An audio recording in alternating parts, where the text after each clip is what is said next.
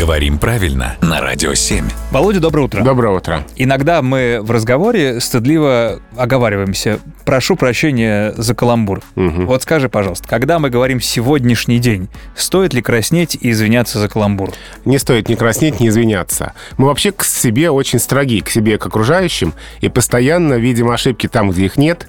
И любая избыточность какая-то языковая нам кажется страшным преступлением. Да из- извини, я тебя перебью в этот момент, потому что сам язык иногда такой витиеватый, такой сложный, что Да. мы прям везде ищем подвох. Именно так, да. И нас в детстве еще в школе научили, что любое отступление от строгой нормы — это все, преступление, да. А на самом деле далеко не всегда.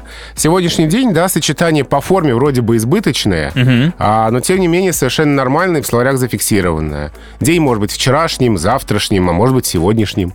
Миг между прошлым и будущим. Это как раз сегодняшний день. Сегодняшний день.